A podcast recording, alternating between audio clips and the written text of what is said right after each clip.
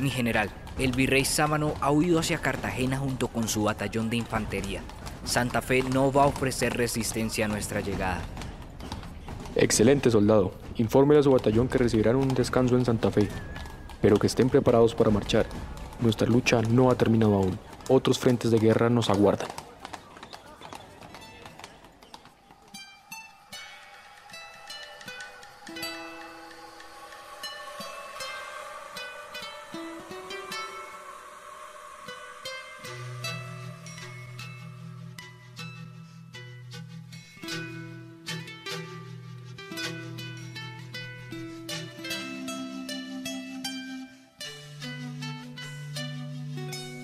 Buenos días a todos y todas y bienvenidos una vez más al Aire Bagatela, el podcast de la Casa Museo Quinta de Bolívar y el Museo de la Independencia. Mi nombre es Manuel y hoy vamos a continuar con nuestra serie sobre algunos de los episodios ocurridos en las gestas de independencia en conmemoración a nuestras fechas patrias que pasaron hace poco y que es importante darles otra mirada, porque la historia que se cuenta normalmente sobre ellas tiende a ser reducida a su mínima expresión, cuando hay un montón de hechos y un montón de cosas por contar, las cuales está muy bien tener en la cabeza para poder comprender el desarrollo de la independencia de nuestra nación de una forma más completa, como el proceso complejo que fue. Es por eso que hoy vamos a hablar un poco sobre algunos de los hechos que pasaron después del 7 de agosto de 1819, pues muchas veces se cree que en ese día se sella la independencia y se le pone un punto final a esta cuando en realidad quizás sea al contrario Quizás en ese día se le dio comienzo a otros espacios de la gesta de independencia que se invisibilizan ante los hechos ocurridos en el centro del territorio. Pues bien, hoy nos vamos a salir de este centro y vamos a ir a una provincia con mucha historia para contarnos. Pasto.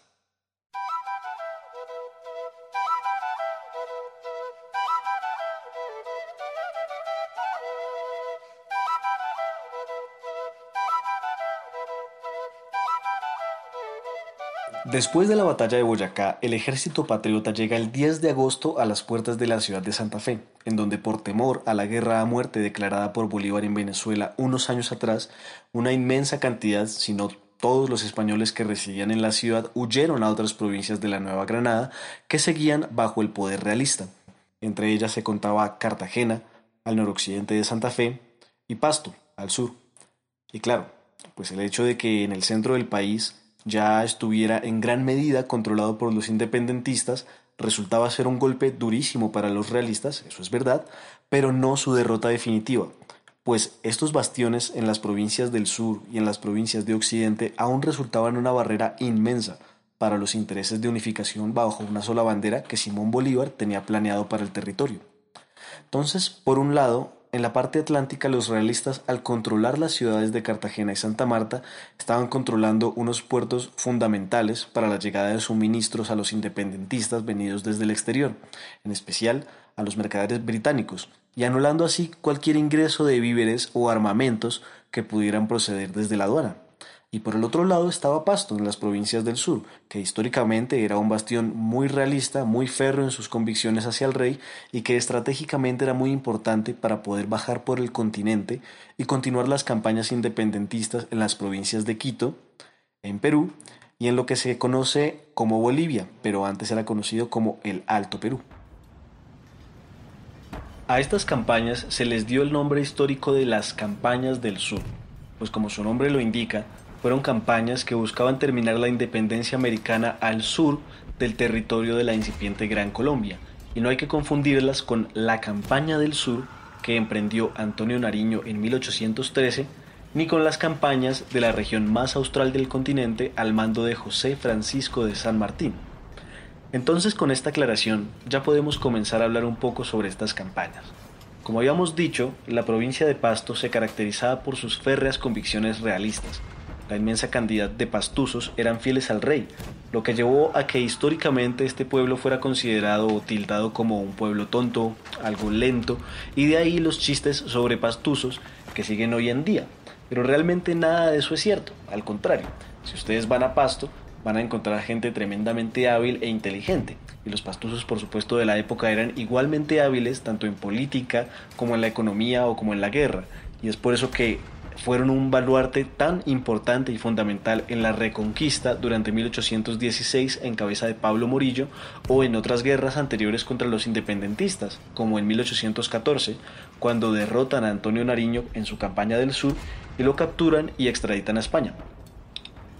Entonces la noticia de la victoria del ejército patriota en la batalla de Boyacá no supuso un cambio significativo en la provincia de Pasto, porque ellos realmente no tenían un contacto muy directo con Santa Fe ni con el centro del territorio y se relacionaban realmente mucho más íntimamente con Popayán y con Quito, que compartían su visión política religiosa del mundo y también se consideraban baluartes del realismo en la parte sur de la Nueva Granada.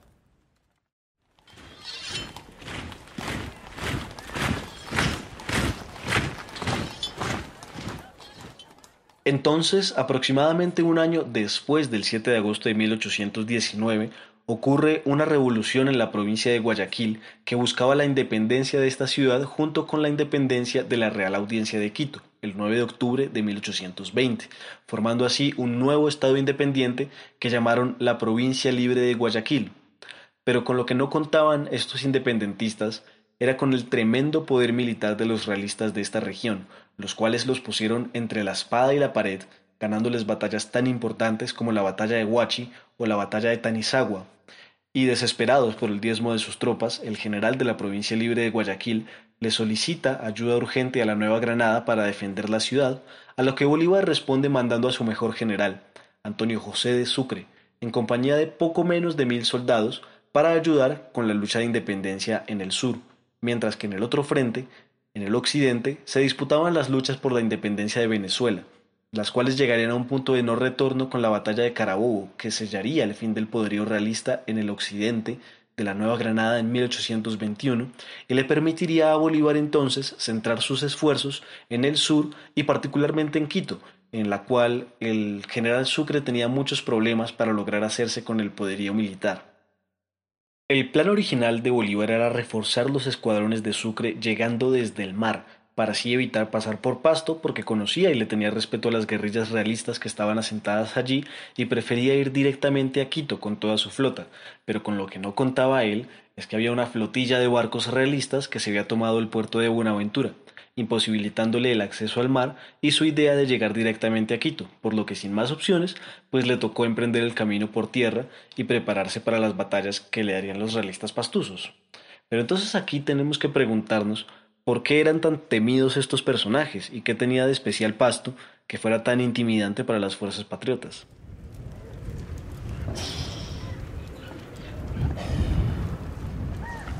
Pasto era conocida por su geografía montañosa e inclemente, lo que hacía que el camino por estas tierras fuera muy complicado, lleno de espacios donde los caballos no podrían transitar o lugares donde los cañones podrían quedar fácilmente atascados.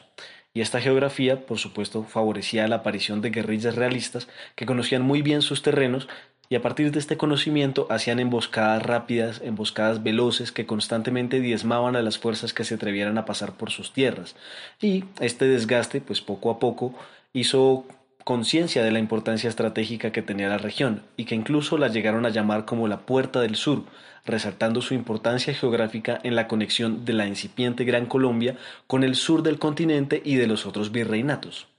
Entonces, consciente de esto, de igual manera Bolívar emprendió su travesía llegando a Popayán el 31 de enero de 1822, en donde antes de llegar a Pasto, él escribe Pastuzos, habéis costado llanto, sangre y cadenas al sur. Pero Colombia olvida su dolor y se consuela acogiendo en su regazo maternal a sus desgraciados hijos. Para ella, todos ustedes son inocentes, ninguno culpable. No la temáis, que sus armas son custodias, no son armas parricidas. Incluso el mismo Santander solía escribirle cartas a Bolívar recomendándole que tuviera cuidado al cruzar esas tierras y que anduviera alerta, pues siempre las guerrillas podían estar cerca. Pero quizás en parte por ego y en parte por la cantidad de soldados que llevaba Bolívar, él continuó su trayecto, con aproximadamente 2.400 soldados, según las crónicas, hasta que el 7 de abril de 1822 ocurrió la primera gran batalla de las campañas del sur en busca de la conquista de Pasto.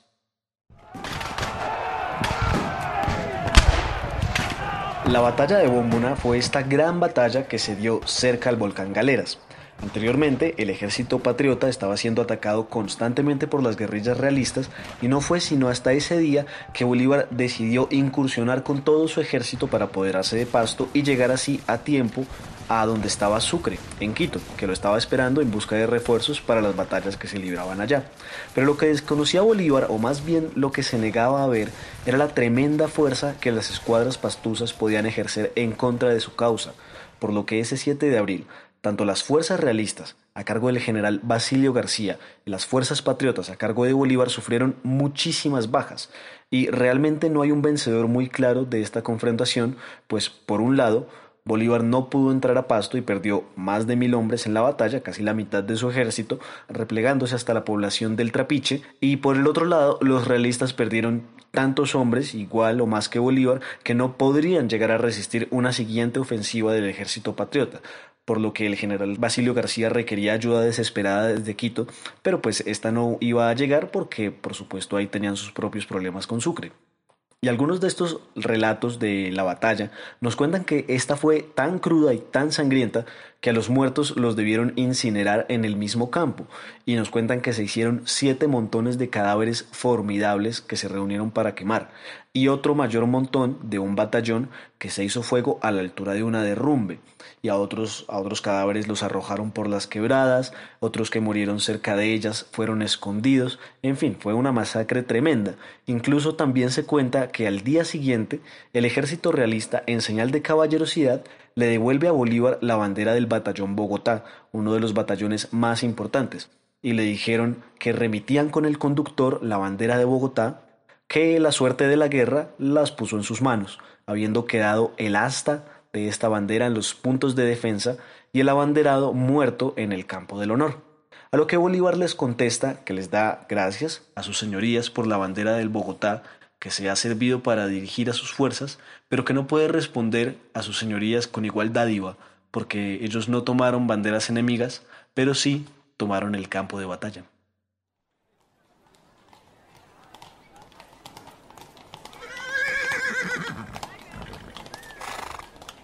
Además de hablar de esta batalla, de esta gran batalla de Búmbona, haría falta tal vez revisar un poco sobre los personajes del lado realista que participaron en ella además del general Basilio García, vale la pena hablar un poco más de una de las grandes cabezas de la resistencia realista en Pasto y que aún se recuerda con mucha pasión en la historia nariñense. Entonces vamos a hablar un poco de el indio Agustín Agualongo.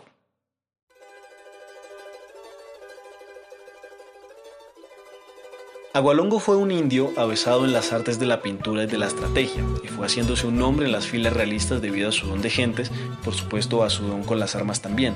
Y este indio participó desde 1809 en la defensa del pueblo patío y de la provincia de Pasto, pues él creía firmemente en los designios del rey de España. Incluso se llegó a decir que él mismo fue quien de un escopetazo le trituró la mandíbula a Tomás Cipriano de Mosquera y lo desfiguró e impidió que continuara la toma de Pasto unos años más adelante. Entonces resulta bien interesante hablar de él porque es una de esas pocas figuras indígenas heroicas del relato de independencia, siendo respetado tanto por negros como por indígenas, mestizos e incluso por sus mismos contrincantes. Solo que por supuesto al ser parte de la defensa realista, la historia lo ha colocado de cierta manera en el lado malo de la escritura pero vale la pena recordar a esta figura desde todos los puntos de vista posibles y comprender su rol fundamental en la defensa de su pueblo y pues por supuesto de sus ideas.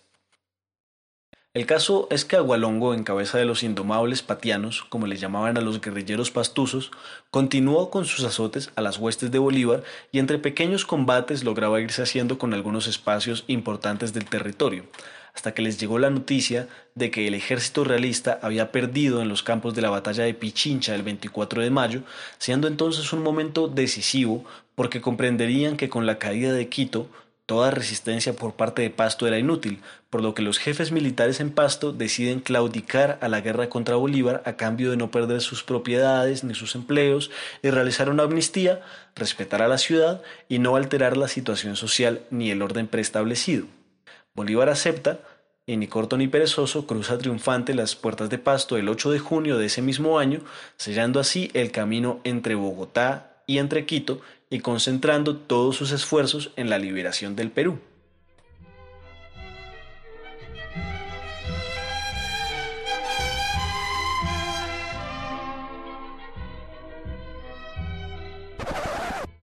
Pero la dicha del libertador no duraría mucho, pues en septiembre se levanta una primera revolución en Pasto en cabeza de Agualongo y del coronel Benito Bobes, por lo que rápidamente Bolívar, que en ese momento estaba en Quito, manda al general Sucre a recuperar la ciudad que había sido totalmente tomada en octubre, y aquí ocurre uno de los hechos más oscuros de las gestas de independencia,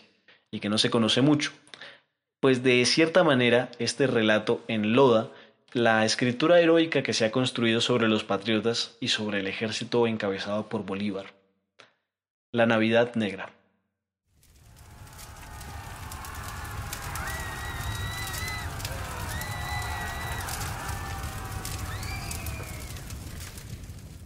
Bolívar ordena a Sucre tomar la ciudad a la fuerza, sin importar los medios, por lo que ideó que el 24 de diciembre, cuando los muy religiosos pastusos estuviesen con la guardia baja debido a las fiestas de Navidad y el nacimiento de Jesús, Sucre y su batallón entrarían a la ciudad en una nueva y jurada guerra a muerte contra todo aquel que viera en las calles.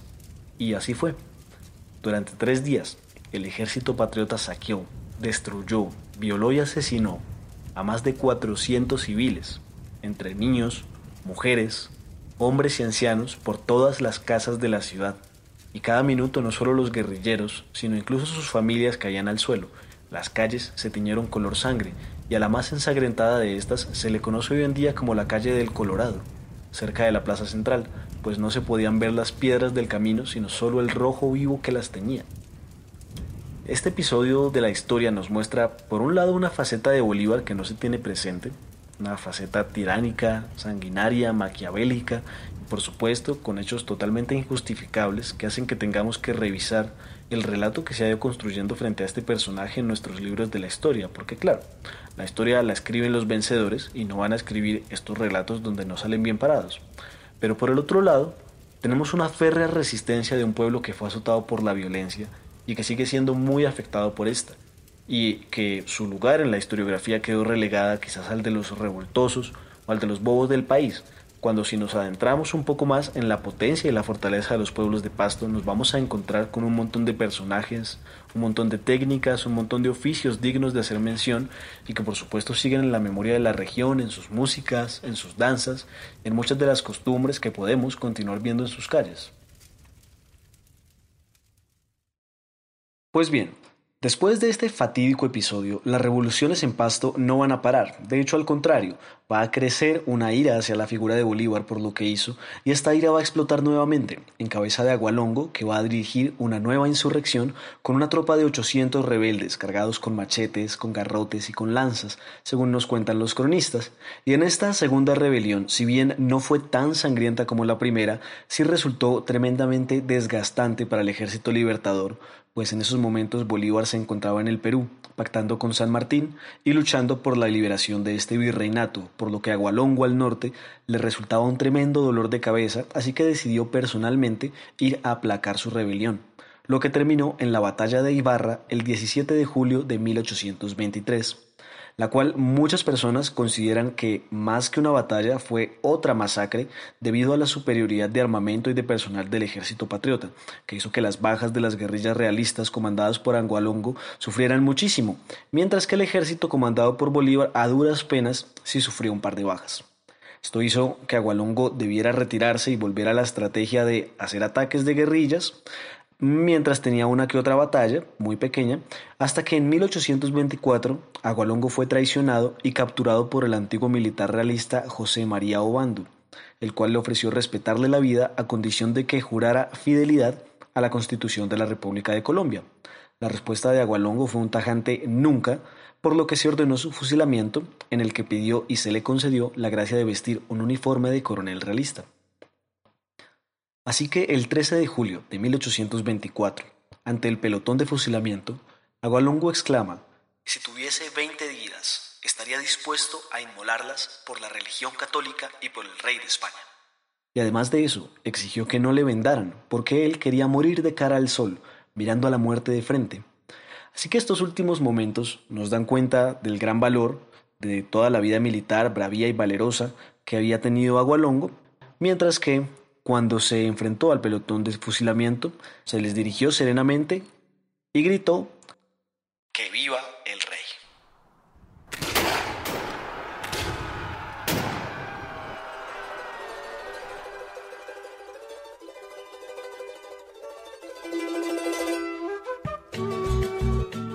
Luego de estas rebeliones y ya obtenida la total independencia de España, por su fidelidad monárquica, Pasto sufrió las consecuencias tanto económicas como políticas de una prolongada guerra perdida y sumado a su situación geográfica, Pasto se mantuvo aislado, configurándose una actitud conservadora, tradicionalista y ensimismada culturalmente respecto del resto de Colombia, actitud que se mantiene hasta nuestros días.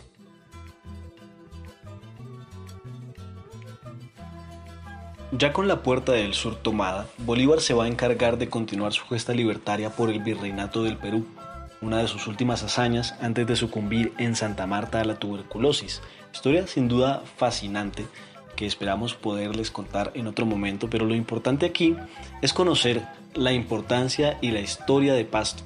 en la gesta independentista, que nos permite realizar otras miradas sobre el relato que se ha construido y quizás desdibujar estas ideas sobre el realista malo y el patriota bueno y comprender que el proceso de construcción nacional es una urdimbre delicada y que no se puede entender con ideas tan simples como estas, sino al contrario, se debe entender todos los actuares y todos los acontecimientos como procesos complejos que se requieren de varias miradas para poder construir una noción más concreta sobre lo que ocurrió. Y bueno, ya se nos está acabando el tiempo de este episodio, pero no quisiera terminar sin antes invitarlos a la exposición temporal que acabamos de inaugurar en la Casa Museo Quinta de Bolívar, 200 más 1, el comienzo de la República, en donde hablamos, entre otras cosas, de estos frentes de batalla diversos que acontecieron después del 7 de agosto, además de comentar por qué el año de 1820 resulta tan particular para nuestra historiografía.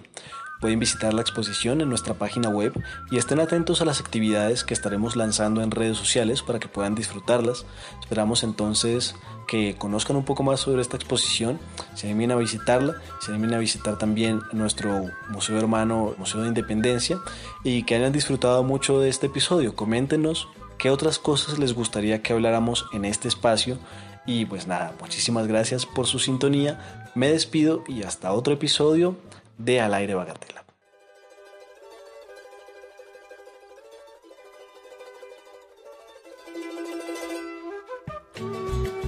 Este podcast fue realizado con la ayuda de Juan Camilo Díaz y Kevin Sánchez en la producción sonora. Al aire Bagatela, un espacio para escuchar, compartir y construir en conjunto nuestra historia y nuestros saberes. Al aire Bagatela Escúchanos en Anchor, Spotify y Google.